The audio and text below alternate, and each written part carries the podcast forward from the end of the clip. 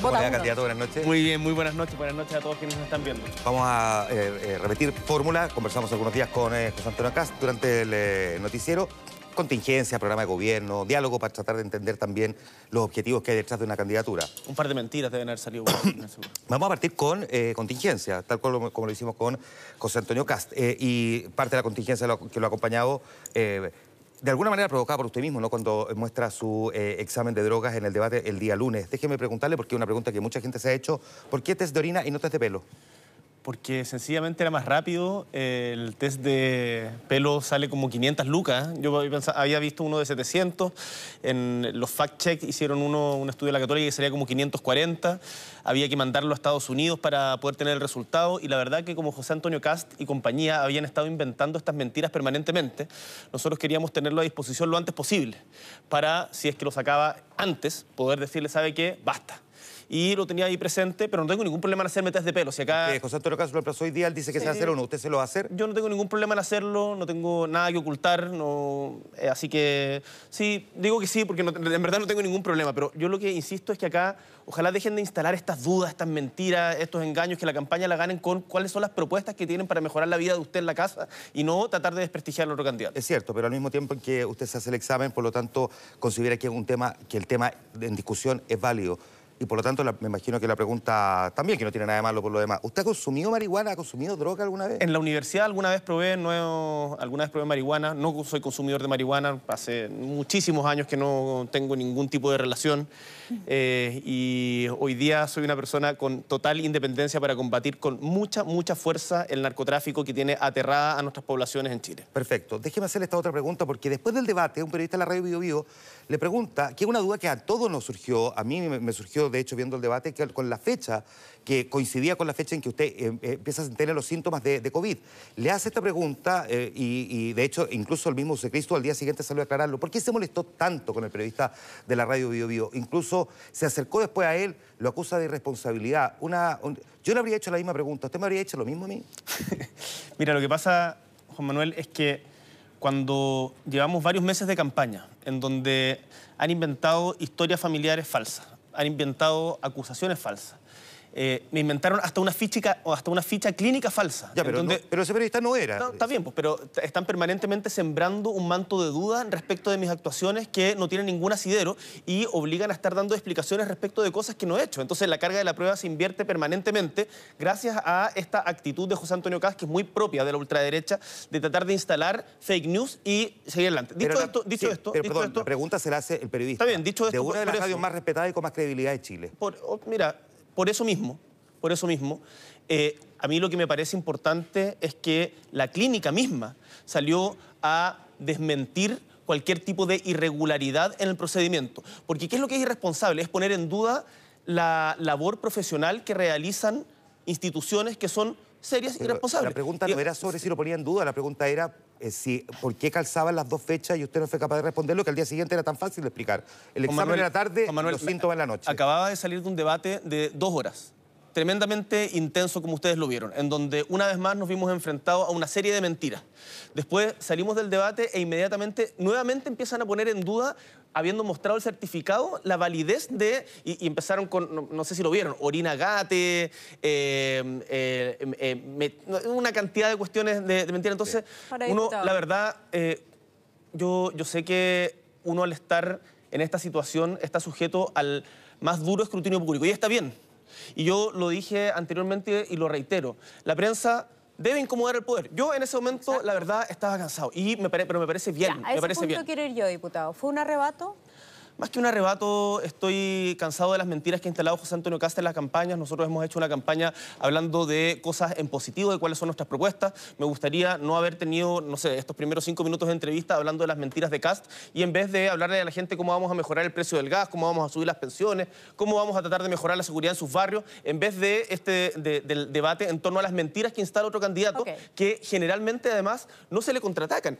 La cantidad de mentiras que dijo en ese debate José Antonio Cast y que ha dicho a lo largo de la campaña de que los países que tienen aborto tienen una mayor tasa de mortalidad de mujeres. Nosotros lo que- contrastamos acá. Me, me parece muy bien. En pero de- en el candidato. pero mi punto, mi punto es que ha sido una conducta permanente la de instalar Mentiras, de que. ENAP y otras empresas públicas habían tenido siempre pérdidas, de que eh, yo eh, soy consumidor de eh, sustancias ilícitas. Entonces, eso es agotador y yo creo que la gente, lo que la gente quiere escuchar en un debate es propuestas para Chile. Diputado, pero vamos Chile. al fondo. Yo le preguntaba por el candidato, perdón. Pero es diputado. También. pero digámosle candidato en esta ocasión. Yo también quiero ir al fondo, porque así como a usted lo provocan, ¿no? Con estas mentiras o estas conspiraciones que usted está mencionando, la verdad es que es también bastante provocador para la prensa las teorías conspirativas que hay alrededor de muchas preguntas que nosotros hacemos, básicamente porque son las preguntas que se hacen los electores y porque creemos nosotros que ustedes deben entregar las respuestas frente a nuestras preguntas. Usted lo acaba de decir, nosotros estamos para incomodar al poder, estamos para hacer las preguntas y que esas preguntas sean respondidas libremente por ustedes. De hecho, la pregunta que hizo el periodista eh, Mario Vera era absolutamente legítima. Y a mí me llamó mucho la atención porque yo estuve presente en el debate eh, en ese momento y sucedió que cuando José Antonio Cas comentó algo acerca de TVN, usted defendió de inmediato la libertad de expresión. Entonces se lo pregunto abiertamente acá también.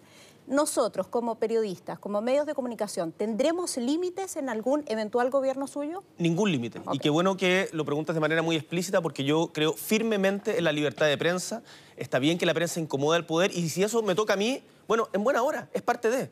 Yo soy hoy día una persona que aspira a la más alta magistratura de la República, la primera magistratura de la República y por lo tanto estoy sujeto al escrutinio más detallado que corresponde. Y mira, la gente sabe en la casa, uno es a veces después de una campaña tan larga, llevamos casi un año, eh, uno se cansa también, pero a mí me parece que la prensa ha hecho su pega y jamás voy a denunciar ni conspiraciones de la prensa, ni tampoco voy a empezar a cuestionar por anticipado, que es otra de las recetas que está haciendo la candidatura de José Antonio Cast, los resultados de la elección. Tuviste que ya empezaron a denunciar a que van a estar atentos a eventuales fraudes. Yo digo Sí, desde vamos ya. a hablar de eso más Ah, adelante. Perfecto. Sí, vamos a hablar de eso más adelante, pero de- eh, dame un segundo para insistir en esto de la libertad de prensa y dónde se posicionan los medios ¿no? en un eventual gobierno suyo. Y se lo pregunto con algo que está relacionado también con su carácter. Yo estoy de acuerdo, estamos todos muy cansados, lo comentábamos con Juan Manuel al inicio. La verdad es que ha sido un año muy intenso para nosotros, los periodistas, Y varios años, los ya políticos, llevamos varios y años. varios años además. Pero es allí, es allí precisamente donde, donde los estadistas ¿no? muestran su carácter frente a situaciones difíciles. ¿Qué está? La pregunta del periodista va a ser, la verdad es que una cosa mínima en comparación con aquellos momentos difíciles que se pueden enfrentar en la presidencia. ¿Siente usted ahí, eh, candidato, que lo traiciona eh, su carácter? No, yo creo que no, Soledad, porque, mira, a mí me ha tocado estar en momentos muy difíciles. Quizás el más difícil de aquello fue el 15 de noviembre, en donde eh, nos estábamos jugando cuál era la salida que teníamos uno de los momentos más tensos de la República. Y mientras José Antonio Cast decidía eh, por fuera decir de que esto no tenía sentido, que era un entreguismo por parte del gobierno, que no había que negociar, que no había que conversar con nadie. Yo me senté a la mesa a conversar con quienes no pensaban como yo para buscar una salida política, institucional para el pueblo de Chile y que hoy día, no solamente gracias a mí, por supuesto, sino gracias a todos quienes colaboraron y por sobre todo gracias a... eh, los chilenos y chilenas que manifestaron su, su- su malestar, hoy día estamos escribiendo por primera vez en nuestra historia una constitución democrática, paritaria, con participación de los pueblos originarios. Así que me parece que en esos momentos se juega el carácter. Por cierto, mira, yo soy una persona que cuando, cuando se equivoca lo reconoce, que no está exento de cometer errores, que siempre veo mucha, mucho valor en el aprendizaje que uno puede recibir de las críticas, por ejemplo, las que ustedes me hacen ahora, y lo tomo. No me voy a reaccionar de gato de espalda y digo, no, sabes que no, voy a seguir igual. No, lo tomo, hay que respirar más profundo, eh, ir más allá del cansancio, y eso yo creo que la gente de la casa lo entiende. Muy bien, eh, seguimos, pero antes siempre es bueno recordar que a partir de las 22 horas Mega está autorizado para transmitir programas para mayores de 18 años.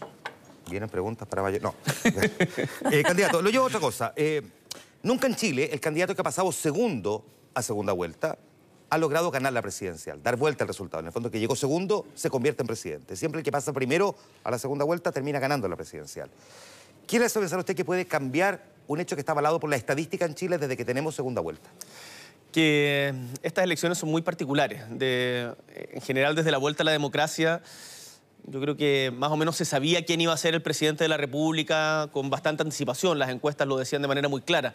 Hemos tenido unos años muy intensos, de mucha volatilidad, y yo creo que en particular en esta segunda vuelta hemos logrado convocar a un amplio espectro de chilenos y chilenas que quieren transformaciones con estabilidad, que yo lo veo cuando voy a terreno, cuando voy a las comunas, cuando hablo también con técnicos de todos los sectores. De que se requiere más acuerdo y menos división y que en ese sentido se han sentido más convocados por nuestra propuesta y nuestra actitud de diálogo y de, abrazar, de unir, más que la postura de ultraderecha del candidato José Antonio Castro. Y hablan también de la moderación, en la palabra diálogo, de hecho le ha aparecido muchas veces eh, durante esta segunda etapa de su campaña, a diferencia de la palabra lucha, que estuvo muy presente, incluso en su primera etapa cuando usted eh, estaba en la primaria. Ahora, déjeme preguntarle esto, si usted gana, no va a tener un Congreso a su favor. Si gana acá tampoco. Ninguno de los dos tiene un Congreso a su favor. Pero en el caso suyo, le hago la misma pregunta por de pronto que le hice a José Antonio Cast. ¿Estaría obligado a hacer un gobierno, y escuche bien la frase, en la medida de lo posible, como Elwin? Primero... Al que usted también citó el, el día lunes. Primero, Juan Manuel, la palabra diálogo yo la he tenido incorporada hace mucho tiempo en mi trayectoria. Lo hicimos cuando convencimos a parte importante de la sociedad chilena de que la educación debía ser un derecho y no un negocio, como planteaba en ese entonces el presidente Piñera. Eh, lo hicimos cuando nos sentamos a dialogar por una convocatoria del presidente Piñera en el Acuerdo Nacional por la Infancia, en donde habían algunos en mi sector que no querían que decían de que eso era hacerle el juego de Piñera. Y yo, por supuesto, que frente a la infancia vulnerada en sus derechos, dijimos, hay que ir, hay que sentarse, hay que conversar con quienes piensan distinto. Lo hicimos para poder reducir el sueldo de los parlamentarios. ¿Tú te acuerdas cómo nos trataron transversalmente en todo el espectro político y logramos bajar el sueldo de los parlamentarios. Entonces, el diálogo no es algo que haya aparecido ahora en, materia de segunda vuelta. Dicho esto, la política para mí es el arte de ponerse de acuerdo entre quienes piensan diferente en función de un bien común compartido. Y eso implica, por cierto, hacerse cargo de la realidad. Más allá de las frases para tratar de situarse con uno u otro gobernante, yo estoy convencido de que el gobierno, el parlamento equilibrado que vamos a tener, es una oportunidad es una oportunidad y no lo veo como una suerte de castigo, sino que estamos obligados a ponernos de acuerdo. Y en materia de pensiones, por ejemplo, no podemos seguir esperando. La gente no le importa si usted es de izquierda y de derecha y está peleado en sus principios, atrincherado en su casa, quiere que su pensión mejore. Si trabajó toda su vida y los políticos no somos capaces de ponernos de acuerdo, basta ya. Entonces yo lo veo como una oportunidad y un llamado, un llamado de criterio a quienes estamos en la política para decir, ¿sabe qué? La gente tiene problemas ahora, ya, quiere cambios, quiere cambios con estabilidad y nosotros vamos a ser capaces de garantizarlo. Ahora, es un desafío enorme. Tremendo. Lo dice con seguridad, vamos a ser capaces de garantizarlo. Hace un tiempo leí una columna muy interesante acerca de que lo peor que le podía pasar a usted, Gabriel Boric, siendo eh, presidente, es realmente hacer un gobierno a la medida de lo posible. Es decir... Daniel Mansui, o Mansui. Sí, ya no recuerdo, leemos tanto. la vi, y, la vi. Y, claro, porque tenía razón, porque las expectativas respecto de un eventual gobierno suyo son muy altas en ese sentido. La frustración sería demasiado grande decir, no tengo las platas suficientes y no puedo hacerlo como lo había prometido. Yo tengo una perspectiva diferente, Soledad, porque me ha tocado recorrer prácticamente todo Chile y hablar con la gente en donde hay una sabiduría popular eh, mucho mayor de la que a veces se piensa desde, desde las tribunas, desde las tribunas no periodísticas, no quiero, eh, quiero ser cuidado, sino desde algunos analistas, desde algunos analistas desde la élite. La gente sabe que viene complicado.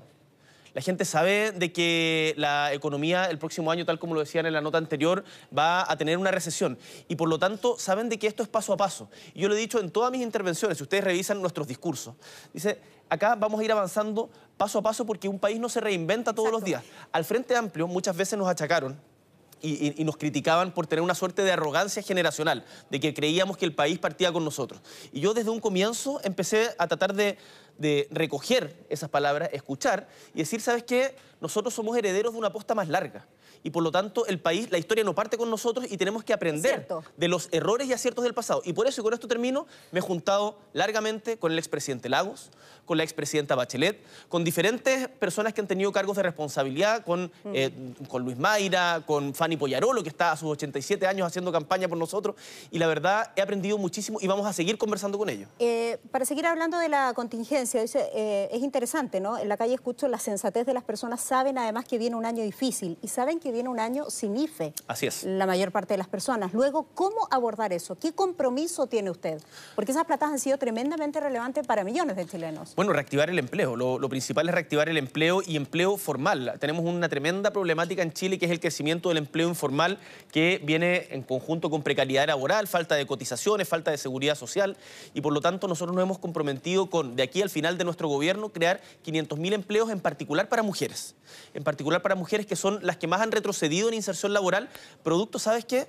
De que las mujeres en Chile, debido al sistema que todavía existe en nuestro país siguen a cargo de las labores de cuidado. Y eso quienes nos están viendo en la casa lo saben. Las mujeres tienen que cuidar a los hijos, a las personas en situación de, discapacidad, a las personas con algún tipo de trastorno del espectro autista, a las personas eh, adultos mayores o enfermos, y ese trabajo no se reconoce. Entonces ahí el motor va a ser la creación de empleo. Me dijo 500 mil, menos que el eslogan de presidente Sebastián Piñera, que es un millón. ¿Por qué había dicho un millón? Porque, porque uno, o sea, Sebastián Piñera no logró crear un millón de empleos y nosotros tenemos, acá no se trata de venir a vender humo y decir yo voy a solucionar de un momento a otro todos los problemas que tiene el país. No, uno tiene que ser responsable.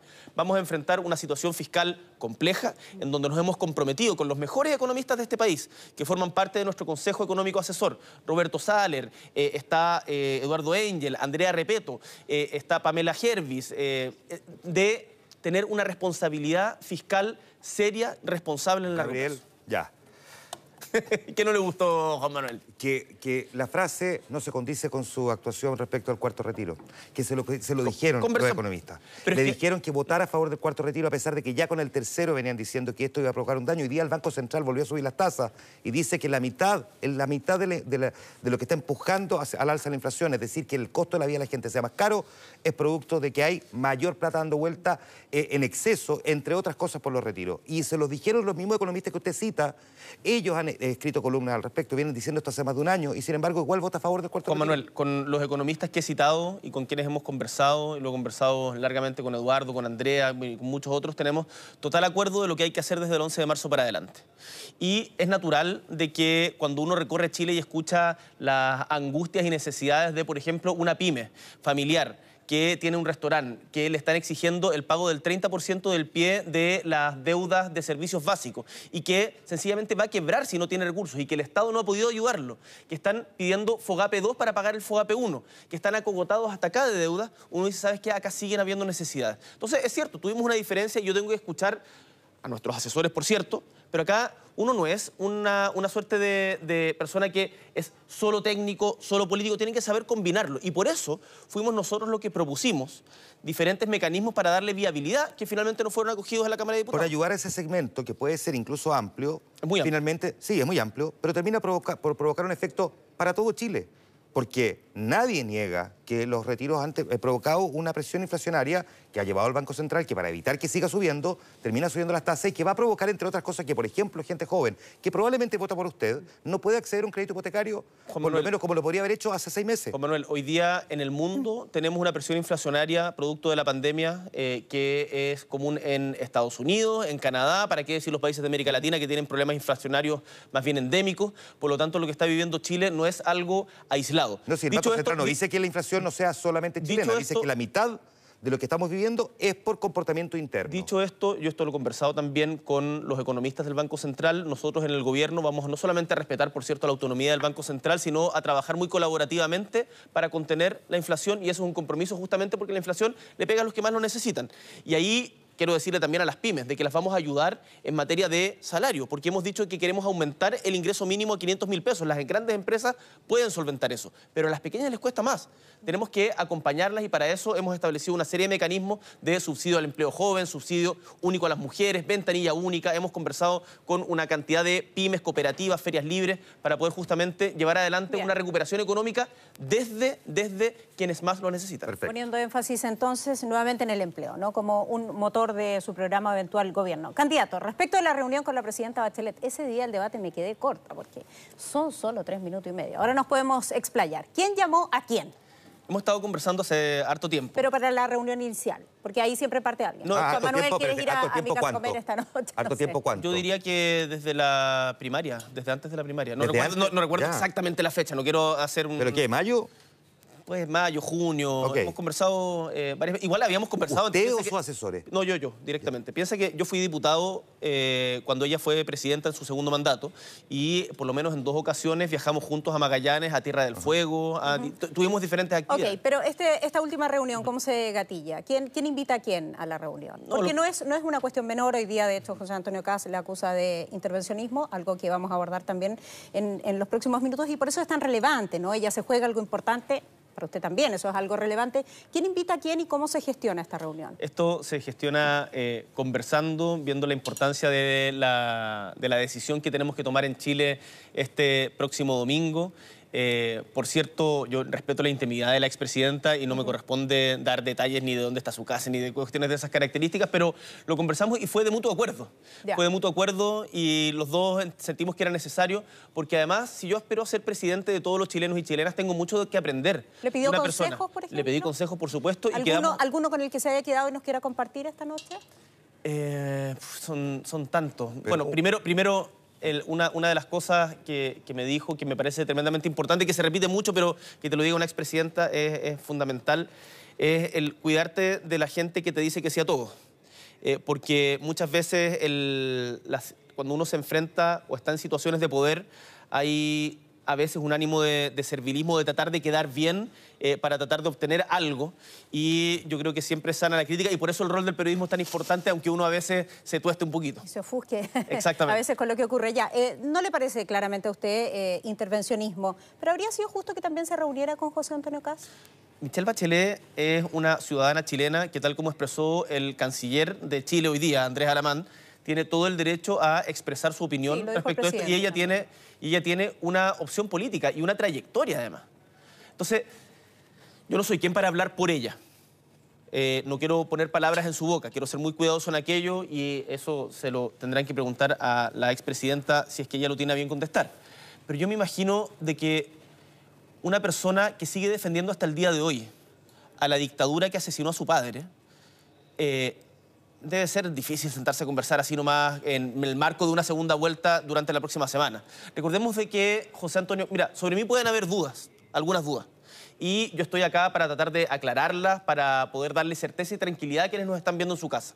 Pero sobre José Antonio Caz no hay dudas. Es un pinochetista, lo sigue siendo, no es capaz de decirle dictadura lo que pasó en Chile y sigue defendiendo a los criminales que le hicieron daño, por ejemplo, a la familia de Michelle Bachelet.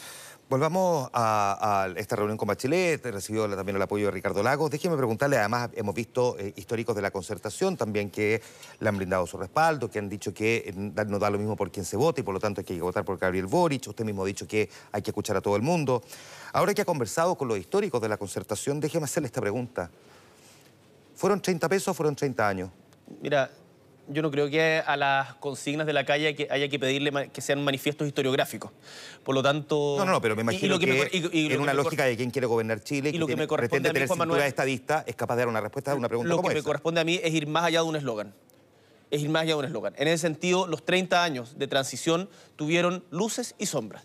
Por cierto, la recuperación de la democracia es una tremenda luz que hace, marca una diferencia sustantiva con todo lo que había antes durante la dictadura cívico-militar. Una importancia gigante en la superación de la pobreza, en donde se pasó de cerca de un 40% de pobreza a menos de un 10%. Hubo una masificación de la educación en todos sus niveles que fue tremendamente relevante, desde la educación superior, con una carga de deuda tremenda en el caso del CAE, que eso también es una crítica que nosotros tenemos, pero también en educación inicial, en el segundo gobierno de la presidenta, o la extensión de la jornada escolar completa en la época del presidente Eduardo Frei Ruiz Tagle. Entonces, las cosas no son o blanco o negro. Uno tiene que aprender, y más aún desde la posición que me toca estar hoy día, a evaluar los aciertos y errores. Nosotros como generación, creo que tenemos todo el derecho de tener una visión crítica de lo que hicieron nuestros antecesores, sin que eso signifique de que queramos construir todo desde cero. Tenemos que aprender, insisto, de... Había una carta muy buena que se las recomiendo de Carolina Toá, hace poquito. Una columna muy interesante justamente sobre este debate generacional. Y lo que a mí me interesa es decir, esto no es una cosa de jóvenes contra viejos, es que todos, chilenos y chilenas, logremos aprender de nuestra historia para sacar lo mejor de nosotros y seguir adelante. Ya, pero la verdad es que se puede aprender de la historia, pero no sirve cuando uno calienta materia, porque en realidad pasa muy poco tiempo entre que usted tenía una mirada muy crítica respecto de figuras de la concertación y lo que me está diciendo ahora. Y déjeme citarlo, por ejemplo, respecto de Ricardo Lago. Fue el presidente más aplaudido por los empresarios, el que privatizó, el que concesionó las carreteras, el que creó el CAE. ¿Por qué ahora valora tanto el apoyo de quien, de quien usted con esa frase simplemente despreció como figura política. Juan Manuel está citando una sola frase de todas las conversaciones que hemos tenido respecto a Ricardo Lagos y que yo he tenido con él. Entonces también. No, no, con, él sí, pero yo no recuerdo ninguna vez le viste que usted lo elogiara. Eh, o sea, por ejemplo, cuando la trayectoria histórica de Ricardo Lagos en su lucha contra la dictadura, o cuando, por ejemplo, renunció al Ministerio de Obras Públicas porque se negó a la construcción del penal de Punta Peuco por una cuestión de principio, o cuando le ofreció a Bolivia relaciones aquí y ahora en un foro internacional, me parece que son cuestiones que lo he dicho antes, que lo he dicho antes, que son cuestiones dignas de admiración, o cuando lo dijo que no a Bush en la guerra, a propósito de la guerra en Irak ¿Tengo críticas? También tengo críticas, por supuesto. Me parece mal el crédito con aval del Estado y por eso nosotros vamos a avanzar en la condonación del crédito con aval del Estado. Tengo diferencias respecto a la política de concesiones y respecto a la política, que esto no es solamente responsabilidad de Ricardo Lagos, por cierto, sino más bien una lógica imperante en el mundo en ese momento de privatización de los servicios públicos. Me parece mal lo que se hizo con el Transantiago, que eh, en su momento se aceleró de una manera que no correspondía, en donde hay responsabilidades compartidas. Entonces, acá cuando uno está en la situación en la que me toca estar a mí y tengo el honor de estar hoy día, uno no puede ni ver ídolos ni demonios. Uno tiene que ponderar a las personas eh, con sus luces y sombras. Y ahí yo estoy tratando también y estoy aprendiendo junto a ellos. Ahora, sobre eso a mí me surge una duda, se lo escuchaba también en el análisis que hacía ayer Eugenio Tironi. Em, ¿Tanta necesidad hay de votos para que dos figuras emblemáticas de la concertación como Ricardo Lagos y Michelle Bachelet salgan a darle su apoyo? Y lo hagan además públicamente. ese voto, y eh, eh, le acoto inmediato, ese voto efectivamente moviliza hoy día electorado, lo plantea también Evelyn Matei, porque ella decía, bueno, movilizará electorado Michelle Bachelet, porque entonces la candidata tendría que haber sido Paula Narváez. Bueno, no sé, yo creo que más que Pati Maldonado que está apoyando acá, no sé, eh, creo que es una persona bastante respetada, que tiene además un rol internacional tremendo. Y mira, no es algo que nosotros hayamos salido ¿A buscar? así como desesperadamente, sino que es algo y que cosa que también valoro mucho. Eh, los diferentes, diferentes figuras como Ricardo Lagos, Michelle Bachelet se acercaron, más allá de que habíamos conversado anteriormente, yo había conversado con Ricardo Lagos antes, me, había regalado su libro sobre la nueva constitución, habíamos tenido conversaciones sobre el proceso constituyente, etc. Pero respecto a esta coyuntura, se acercaron de manera desinteresada, sin pedir nada, en función de la coyuntura histórica que estamos viviendo. Entonces, esto no se trata de que uno va y trata de de, no, si no te gustan mis convicciones, tengo otras. Eh, a propósito de los votos de la segunda vuelta. Yo por eso, por ejemplo, decidí no juntarme eh, o no ir al programa Bad Boys. O también en su momento dije, ni por un millón de votos nosotros cambiáramos, eh, hacemos este, como el baile, no sé si se acuerdan, a propósito de la elección de Pablo Maltés. porque uno tiene convicciones que tiene que mantener. Y son intransables las convicciones y los principios me parece que uno tiene que mantenerlos a firme más allá de las elecciones. Evidentemente, en materia de políticas públicas, uno tiene que estar dispuesto a conversar, a transigir con el objetivo de lograr un bien común compartido. Tengo una duda respecto a Franco Parisi, porque usted eh, dijo primero que sí iba a ir, Aquí en nuestro matinal, mucho Y después dijo que no. Nosotros dijimos de que estábamos dispuestos a conversar con todos eh, quienes, con todas las personas que fuera necesario. Y sin embargo, escuchamos principalmente a las mujeres de Chile, que en todos los lugares donde yo me decían, Gabriel, no lo haga, Gabriel, no lo haga. Si acá ser presidente de la República implica también, y tener un liderazgo implica también el poder escuchar el doble de lo que se habla. Y, en ese proceso de escucha uno toma decisiones. Ya, pero usted le dijo a Iván Valenzuela en, estado, en, en Mesa Central eh, una cosa distinta. Cuando le preguntó si no era validar a un candidato que no pagaba la pensión alimenticia, y él dijo, esto no es Franco Parisi, es el elector de Franco Parisi. Es que, ¿Qué cambió ahí? No, pero es que eso Que ahora es Franco Parisi, no el elector. la gente que votó por Franco Parisi, la gente que votó por Franco Parisi, tiene todo el derecho a sentirse indignada con la política por los privilegios que ha tenido la política durante demasiado tiempo en Chile, por las colusiones, por una sensación de, de frustración entre ver las peleas que muchas veces tenemos entre izquierda y derecha que no llegan a nada. Y a esos electores yo, por cierto, que quiero hablarles. Y nos hemos encontrado, estuvieron en Antofagasta y hay mucha gente que votó por Franco Parisi que hoy día nos está diciendo, ¿sabes qué? Yo no solamente no quiero a un pinochetista que vuelva a la moneda, sino que me convence la lucha que están dando, por ejemplo, contra las colusiones. A propósito, por ejemplo, eh, incluimos a Carlos Gajardo en nuestro equipo, el ex fiscal nacional. Lo vimos en el debate. que ha, tratado a las colusiones de portonazos colectivos que generalmente quedan impunes. Y ahí yo siento que con quienes votaron por Franco Parisi, hay una coincidencia que los lleva también perjudicó, a... cree de alguna manera el intentar tener el voto de Franco Parisi, que es un voto, por cierto, como cualquiera, muy valioso, cuando Daniel Jave dice que son tremendamente individualistas y que lo único que buscan es más plata en el bolsillo. Ayer en el aeropuerto de Antofagasta le gritaban, sí, queremos más plata. Y, lo, hay una persona que incluso lo insultaba a usted. Pero, ¿Cree que lo perjudicó de alguna manera esa frase de Daniel Jave? Juan Manuel, ayer en el aeropuerto de Antofagasta nos dijeron 100 eh, cosas hermosas y de apoyo y una persona desaforadamente nos, eh, nos, gritó algo de esas pero características. representa un grupo. Y puede ser, pero, pero si cuenta solamente esa parte de la historia, quedan anuladas las otras 100 personas que nos recibieron con mucha alegría y esperanza. Es una persona, no cientos de personas, pero una persona que refleja en parte lo que dijo Jaue. Ahora, yo no estoy de acuerdo con lo que dijo. Y yo creo que desde la política y en particular desde los sectores progresistas muchas veces se ha cometido, y esto lo he dicho públicamente antes, se ha cometido el error con arrogancia de ningunear a quienes toman alternativas diferentes. Antes se hablaba de los fachos pobres. Eh, que me parece que es tremendamente ofensivo y que no corresponde. Nosotros tenemos el deber de tratar de entender por qué personas que no comulgan con eh, una zanja o que no quieren... Eh, que no tienen las posturas extremas de José Antonio Cast, ven en él una alternativa. Y ahí hay un deber de escuchar, entender, tratar de ver cuáles son esos temores. Y, tenemos, lo mismo hace Franco París. Y tenemos la obligación también de cuidar el lenguaje, ¿no? Todos quienes estamos participando en el, en el debate público. La elección va a ser reñida. Me imagino que hay nerviosismo en la campaña porque dicen que va a ser voto a voto. Aquí sí que se viene peleado, usted mismo lo planteaba de hecho al inicio de la entrevista. Y la pregunta es si va a respetar o no los resultados o si va a consultar al tribunal. Escuchemos lo que dijo hoy día José Antonio Paz. Y en muchos casos eh, las elecciones se han definido a nivel distrital y a otras instancias en nuestros tribunales electorales. Es parte de nuestro sistema electoral. Por lo tanto, si la diferencia fuera muy ajustada, claramente cualquiera de los dos candidatos puede hacerlo. Yo tengo la convicción de que nosotros vamos a ganar y vamos a ganar por una amplia mayoría. Ahora lo mismo, ¿no? Gabriel Boric, no conteste. Esto es televisión. Esto es buen periodismo. Vamos a la pausa y regresamos. Pero tienen ahí los comerciales para pensar la respuesta. Ya, pausa. Tiene una ventaja.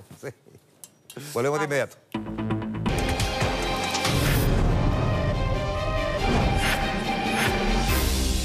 Ya estamos de regreso conversando en vivo en Mega Noticias Prime con el candidato presidencial de Dignidad, Gabriel Boric. Candidato, eh, dejamos establecida ya la pregunta, escuchábamos las declaraciones de José Antonio Cáceres, decía que si es necesario va a recurrir al tribunal. Antes de contestarme si usted lo va a hacer o no, eh, ¿cómo cree que va a ser? ¿Qué tan reñida va a ser la elección de este domingo 19? Yo creo que efectivamente va a ser una elección apretada. Eh, creo que el exceso de confianza y la arrogancia siempre son malos consejeros en política, pero en la vida. Eh, y por lo tanto llamo a todos quienes creen y se han sentido convocados por nuestra campaña a movilizarse, a hablar con sus vecinos, con sus compañeros de trabajo, con sus familiares, para convencer a esa persona que está en la duda todavía de si ir a votar o no. Va a ser voto a voto. Va a ser voto a voto y, además los invito a que se inscriban a ser apoderados en borichpresidente.cl porque vamos a tener que defender cada uno de los votos ese día. Pero yo quiero responder de manera muy categórica. Voy a respetar totalmente el resultado de la elección, no tengo ninguna duda de la credibilidad del servicio electoral chileno, de todas las instituciones chilenas y del respeto que además va a tener el gobierno de Chile en esto. Así que eh, lo que está haciendo Cast es el manual de la ultraderecha. ¿Y no va a recurrir al tribunal? No voy a recurrir a los tribunales porque me parece que, que el plantear desde ya un manto de duda respecto a la legalidad de la elección me parece que es absolutamente innecesario. Daniel eh, Jaue, en su programa Sin Maquillaje, este que tiene en YouTube, dijo hace un rato, nos roban un voto por mesa y perdemos la elección. Bueno, por eso hay que defender todos los votos.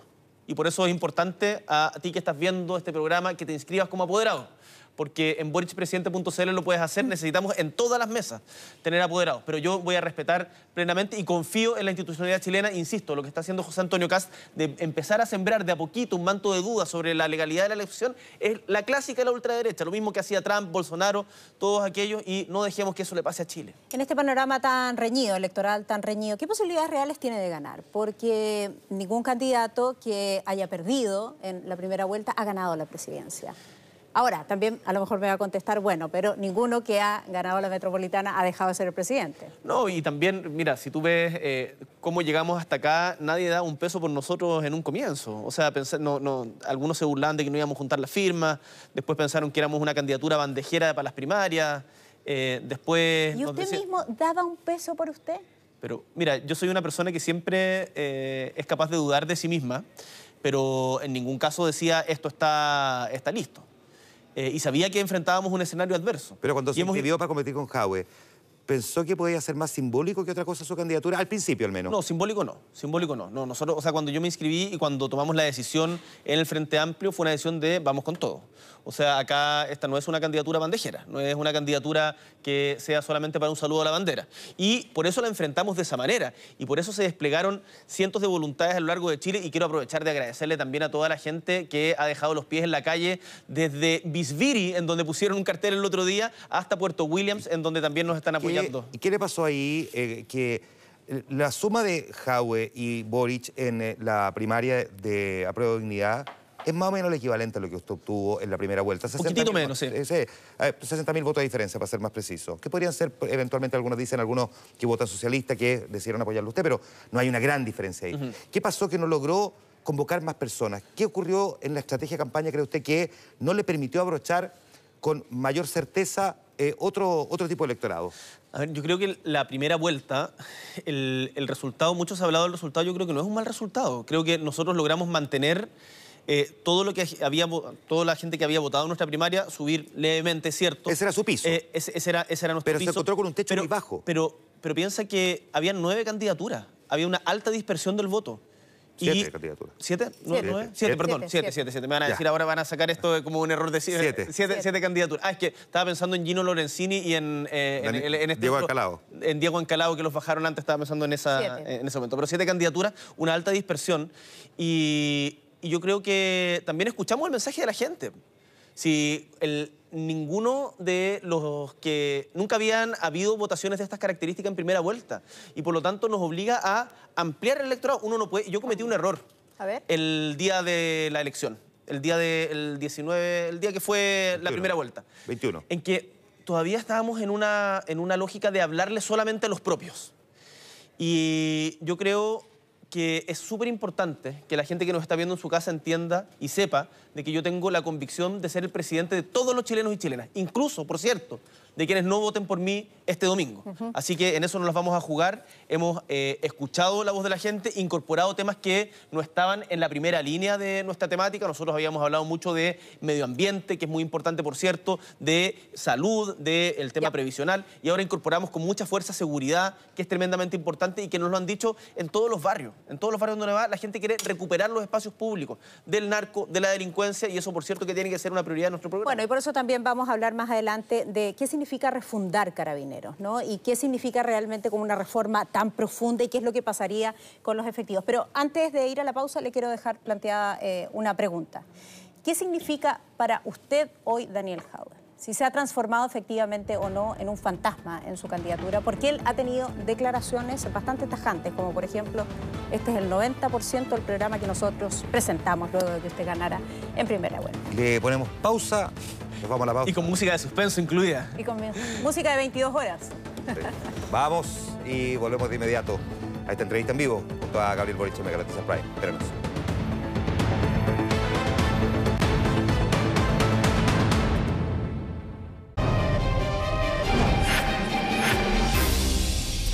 Ya estamos de regreso conversando con el eh, candidato presidencial Gabriel Boric en vivo en Mega Noticias Prime. Dejamos planteada pregunta, nos fuimos a pausa, volvemos para buscar la respuesta, Sole.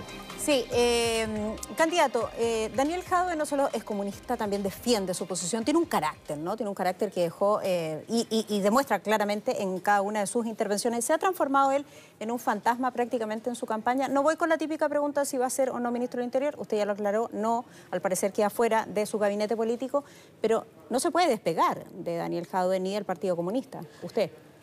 Daniel no es un fantasma. Daniel es un- ha sido un excelente alcalde. Yo creo que han habido declaraciones que yo no comparto, que lo he dicho acá, como la que comentábamos justamente antes respecto a la caracterización de los votantes de otro candidato. Pero para mí en ningún caso es un fantasma y yo creo que, por ejemplo, de las iniciativas que han desarrollado desde la Municipalidad de Recoleta hay mucho que aprender eh, y no me cabe ninguna duda desde que desde ahí va a ser un tremendo aporte. Ya, pero en esta segunda vuelta no tenía un despliegue territorial. Ah, mira, estuvo hace poco, estuvo hace poco en regiones, ¿eh? estuvo hace poco en regiones eh, y, y- y- acá hay que ir más allá de Daniel. O sea, Daniel ha tenido algún despliegue, él tiene, eh, por supuesto, el cargo de alcalde, pero yo he visto lo que ha hecho, por ejemplo, Carol Cariola, que fue primera mayoría nacional. eh, en que se comprometieron a hacer un millón de puertas, un millón de puertas de puerta a puerta por Boris y mañana vamos a lograr ese millón de puertas. Lo que Ahora, ha- la pregunta del millón, ¿cuántas abrieron? no, pues la- el, el- el conteo es de que te abren. El conteo, eso es lo que me dijo la Carol, por lo menos. Ahí vamos a, a- vamos a inventar Déjame- otro test. de- Eh, le preguntaron en el, en el debate el día lunes respecto de si era intransable esto de no más AFP y usted dijo aquí el objetivo es subir las pensiones. Por cierto. No hay intransable, pero el objetivo es subir las pensiones. Al día siguiente, en la mañana, en Radio Infinita, entrevistamos a la senadora electa Claudia Pascual del Partido Comunista y ella dice que no han renunciado a- a- al tema de no más AFP. Pero por supuesto que no hemos renunciado. Si esa es nuestra, nuestra postura, es de que tenemos que avanzar en un tipo de administración que sea autónoma, que sea pública, que sea sin fines de lucro, que no gaste la cantidad absurda que se gasta en propaganda hoy día las AFP para tratar de competir y por lo tanto vamos a dar la pelea en el Congreso para que no haya más FP. Pero lo que le importa a la gente que está en la casa es que, que hoy día está recibiendo 250 lucas de pensión después de haber trabajado toda su vida, que su pensión suba. Entonces, si nosotros nos enredamos cuatro años peleando entre nosotros y yo no voy a ceder ni un espacio acá y el otro no va a ceder ningún espacio acá y al final la pensión de la persona en su casa eh, que nos está viendo hoy día queda igual, por supuesto que vamos a haber fracasado. ¿De qué sirve el eslogan en ese caso? Vamos de inmediato con Carabineros para que no se nos acabe el tiempo. En su momento eh, y durante años habló de refundar Carabineros. Ahora habla de reformar. ¿Qué tan profunda esta reforma? Mira, yo creo que la, situación de, Carabineros es preocupante porque tú a, donde, a, cualquier barrio que vas en Chile te dicen necesitamos más carabineros. Exacto. A cualquier barrio donde vas Situación de peligro a quien se llama esa. A carabineros, exactamente. Y eh, Carabineros ha tenido en el último tiempo, yo diría que tres problemas que han eh, minado muy fuertemente eh, su, legitimidad, que son los casos de corrupción de un sector del alto mando que avergüenzan a la mayoría de carabineros también, porque acá no hay que meter a todos en el mismo saco. La gran, mayoría, la gran mayoría de los carabineros, que además a mí me ha tocado conocer, pero no me cabe ninguna duda que a lo largo y ancho de Chile son personas trabajadoras, honestas, que eh, se descrestan por su trabajo y que además ponen en riesgo su vida por, por, la seguridad. Entonces, cuando ven estos casos de corrupción es una tremenda vergüenza. Eso es uno. Segundo lugar, los casos de violación a los derechos humanos que eh, los casos de daño ocular, de bueno, los más conocidos de Fabiola Gatica, o sea, perdón, eh, Gustavo Gatica y Fabiola Campillay, son, son tremendos y que efectivamente generaron un, un ambiente que toda policía, para poder ejercer el uso legítimo de la fuerza, requiere ser legítima ante los ojos de la ciudadanía. No es tarea fácil. Y, no, es, y, no, y, no, es, tarea fácil. Entonces ahí tenemos que, por cierto, mejorar los protocolos, otorgar eh, el apoyo a las instituciones. Y lo tercero que yo creo que es lo que más le importa a la gente, que lo ha dicho el fiscal Gajardo también en, muchas en muchas oportunidades, es que el 95% de las denuncias, y esto ya no es solamente problema de carabineros, sino de la justicia en general, del Ministerio Público, la policía, investigaciones, etcétera, el 95% de las denuncias ante algún tipo de delito queda en nada. Entonces, nosotros necesitamos de una reforma que sea estructural que nos permita mejorar la eficacia y eficiencia de la labor policial. Ese es el punto. Y lo, que le puedo decir, déjame decir una cosa cortita. Eh, hoy día, por ejemplo, en Vitacura hay el mismo número de carabineros que en San Bernardo. Y San Bernardo tiene el triple de población y mucha más alta tasa de delincuencia. Lo conversábamos con su alcalde el otro día. Eh, ¿Por qué está esta distribución inequitativa de la dotación policial. Eso es algo que también tenemos que mejorar para que los carabineros estén donde más se les necesita. Una reforma, entonces, una refundación. La situación en la macrozona sur es preocupante. Vamos a hablar de ello a la vuelta, tenemos que hacer en la última pausa y eh, así es, la televisión. Volvemos al tiro.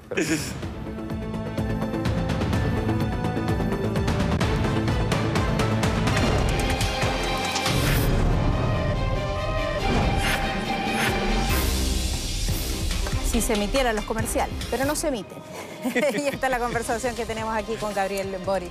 Habíamos estado planteando una pregunta. Sí, pues Macro Zona Sur, efectivamente uno mira las cifras y ha tenido un efecto el estado de excepción porque hay una baja sustantiva de los hechos de violencia, 43% de hecho. Eh, usted no estuvo a favor de renovar el estado de excepción eh, constitucional, ha dicho que uno no puede vivir permanentemente en un estado de excepción constitucional, pero déjeme preguntarle, ¿cómo se hace para reducir las cifras mientras se consigue avanzar en el diálogo para poder recuperar la zona? Es tremendamente complejo y esto no, admite respuestas fáciles y por lo tanto no hay una cuña perfecta que vaya a dar una solución eh, en, una entrevista. Y hay mucho trabajo que se hace bajo cuerda en el sentido de, por ejemplo, lo que está haciendo la Fundación Nansen en conjunto con las universidades de la zona y con las iglesias de la zona. El otro día me reuní con el pastor, uno de los principales pastores evangélicos de la región de la Araucanía y, él mismo me dijo, eh, los tanques no van a traer la paz, que les han quemado iglesias. Entonces, ¿No ha servido la presencia militar? O sea, yo creo que no sirve para solucionar el problema de fondo. Tú puedes mantener durante cierto tiempo un mayor control y efectivamente eh, disminuir en algún caso los atentados, pero... Pero es un hecho objetivo que han disminuido, entonces ¿cómo se hace para mantenerlos, tratar de mantenerlos a raya mientras se trabaja en el fondo? Es que lo que yo he conversado con... Mira, la gran mayoría de todos quienes habitan en la Araucanía y en la macrozona sur, también en la provincia de Arauco, quieren la paz de partida. O sea, acá, por favor, no cometamos el error de meter a todo el mundo en el mismo saco. En segundo lugar, con la gran mayoría que, los que hemos conversado es que las políticas que se han seguido de, en particular, compra de tierras a través de la CONADI, en este gobierno además hubo una muy baja ejecución del presupuesto de aquello, pero además esa política está absolutamente agotada. Lo que se requiere desde mi punto de vista en la Araucanía y también el, abordaje un poco paternalista desde el Estado chileno de tratar esto como solamente un problema de pobreza, como los sectores mapuches no son lo suficientemente productivos. Acá hay un pueblo, acá hay un pueblo que tiene una tradición distinta, que tiene un lengua, una lengua distinta, que tiene una cosmovisión distinta y que tiene derecho a existir dentro de los marcos del Estado chileno en una plurinacionalidad. Ahora, yo sostengo una tesis, eh, candidato. Eh, quienes realmente viven la violencia en la zona son quienes están ahí. Son los más afectados, son las personas que nosotros entrevistamos, que no pueden vivir tranquilas. Algunas de ellas han tenido la posibilidad de irse, otras se han quedado en esa zona. Eh, muchos sostienen que lo que allí se vive, no generalizado, por supuesto, separando las situaciones, es narcoterrorismo. ¿Hay narcoterrorismo en la macrozona sur y hay que entrar de lleno contra ese narcoterrorismo? Lo que ha señalado, lo que han señalado, más allá de, de alguna opinión, lo que ha señalado las investigaciones judiciales es que no hay narcoterrorismo, pero sí hay actividades de narcotráfico en particular de marihuana. Y eso es absolutamente inaceptable. Yo quiero ser muy claro en esto. Nosotros no vamos a permitir... un caso de tortura. Nosotros no vamos a permitir en nuestro gobierno y vamos a tener mano dura frente a todos quienes crean que la violencia es el camino. Los delincuentes tienen que estar tras las rejas. Quienes atenten contra iglesias, contra camiones, lo que sea, tienen que estar tras las rejas. Ese no es el camino con el cual vamos a recuperar la paz. Y en eso quiero ser absolutamente claro. Pero la política que se ha seguido, además, la política que se ha seguido de un poco eh, garrote y zanahoria, de esta compra de tierras parceladas, eh, situando, dividiendo las comunidades, sencillamente no funciona tenemos que avanzar más allá. Y acá hay una discusión histórica en donde también tenemos que recoger lo que se hizo en el Pacto de Nueva Imperial por el expresidente Elwin, lo que se hizo en el Acuerdo de Nuevo Trato por el expresidente Lago, y recoger todas esas experiencias para tratar de tener una solución, ojalá definitiva, que contemple una solución territorial y de autogobierno, tal como lo han hecho países que nos gustan mirar, como Nueva Zelanda y Canadá. Autogobierno. Ya, cuando usted habla del control de los hechos de violencia, una de las cosas que reiteradamente se le critica es que dicen que al menos usted relativizó la violencia después del estallido social y que hoy tiene un discurso diferente. ¿Qué responde frente a eso? Mira, yo viví la violencia también eh, de, de, diferente manera en el estallido social y eso ustedes lo vieron. Por lo tanto, yo no soy de quienes relativizan la violencia. Eh, hubo hechos que son absolutamente inaceptables. Eh, jamás he sido partidario de la violencia como un camino político, no tengo ningún problema en decirlo de manera muy clara y lo he dicho siempre. Y estoy convencido de que nuestro gobierno, nuestro futuro gobierno, si el pueblo de Chile así lo tiene bien, es el que mejor puede garantizar estabilidad y encuentro. Mientras, por el otro lado, lo que se va a ofrecer es más polarización y por lo tanto eso es algo que a mí me, me, tranquiliza de que justamente porque venimos de los movimientos sociales, porque hemos estado ahí eh, tratando de construir una alternativa, vamos a poder también sentar a las diferentes partes a conversar. Obvio. ¿Cómo se relativiza entonces la posición que usted ha defendido de, una, de, de la, lo que usted decía, en legítima desobediencia civil cuando se cruzaba hacia la violencia? La violencia tiene montones de caras. No es solamente el quemar un local comercial, atacar a carabineros, también era el que baila pasa. O, eh, o, dejar sin ojos a una persona. Sí, pero también era el que baila pasa y un montón de otras cosas que fueron en algún momento relativizados por usted y su sector. No, no, yo no relativicé nada. A mí, yo jamás salí a aplaudir el que baila pasa ni nada de esas características. Usted puede revisar íntegramente mis declaraciones. Lo que yo, lo, único que, eh, lo que podríamos tener una discrepancia es que en los momentos en donde había una represión policial desatada, en donde se estaban volando ojos, o sea, recordemos de que en Chile hubo más de 400 víctimas de trauma ocular. Eso no es normal. El presidente de la Sociedad de Oftalmología, en una sesión especial en el Congreso, dijo que esto era una epidemia. Entonces, tampoco relativicemos eso. Y cuando está, cuando está sucediendo eso, se va echándole más benzina al fuego y hay un enfrentamiento. Nosotros tenemos que no entrar en el círculo de la violencia. La violencia va a traer solamente más violencia, no es nuestro camino, nuestro camino es el diálogo y la paz. Sí, candidato, me gustaría finalizar con un tema que pocas veces se aborda. Lamentablemente no vivimos solos en este planeta, estamos conectados con otros países, tenemos importaciones, exportaciones, dependemos comercialmente de otras naciones. ¿Qué tipo de vínculos, con qué aliados quiere reunirse usted? Se lo preguntamos también a José Antonio Cast en su momento. ¿A quién ve como un gran partner, a lo mejor en América Latina o tal vez en Europa, si ya se ha juntado con algún líder internacional? Que también nos dé indicio de hacia dónde va su política internacional. Bueno, ustedes pueden ver que hoy día recibimos el apoyo de diferentes eh, líderes europeos de la Unión Europea, liderados por el, expresidente de España, también bueno, por el gobierno, parte del gobierno español también. Eh, por gente de la socialdemocracia noruega, sueca, eh, en Francia, en Bélgica, en diferentes países. Y yo creo que vamos a tener una muy buena relación con la Unión Europea. También creo que tenemos que desideologizar los foros políticos internacionales de América Latina, porque esto de tener permanentemente un sector de izquierda y otro de derecha que no conversan entre sí, finalmente nos lleva a desintegración. ¿Pero se siente reconocido por esos líderes o cree que le queda camino por construir? Yo creo que nos queda mucho camino por construir y creo además que el Pacífico, o sea, si después de la Segunda Guerra Mundial el Atlántico fue el centro del comercio en el mundo, antes en algún momento fue el Mediterráneo, hoy día el Pacífico es un tremendo lugar eh, en donde tenemos que, tenemos que trabajar mucho, así que las conversaciones con Nueva Zelanda, con Japón, con China, por supuesto, también con Australia, eh, son tremendamente importantes para lo que viene en el futuro y con América Latina en una cosa que es muy importante. No nos vamos a salvar solos, ni de la pandemia, ni de las crisis migratorias, ni del cambio climático, la crisis climática. Y ahí tenemos que trabajar en conjunto con nuestros aliados regionales, con todos, con todos. Y eso yo espero liderarlo en el futuro. ¿Sabes lo que significa ese ruido que suena? Nos tenemos que ir. Nos estamos yendo. Ya nos vamos ya. Un gustazo. Muchas gracias. Gabriel Boric, muchísimas gracias por estar aquí en Mega Noticias Prime en vivo esta noche conversando con nosotros. Que les vaya muy bien. Muchas gracias. Muchas Muchas gracias a ustedes por habernos acompañado. Ya viene a Mar Profundo con Sole. Los esperamos. Bueno, Sole no-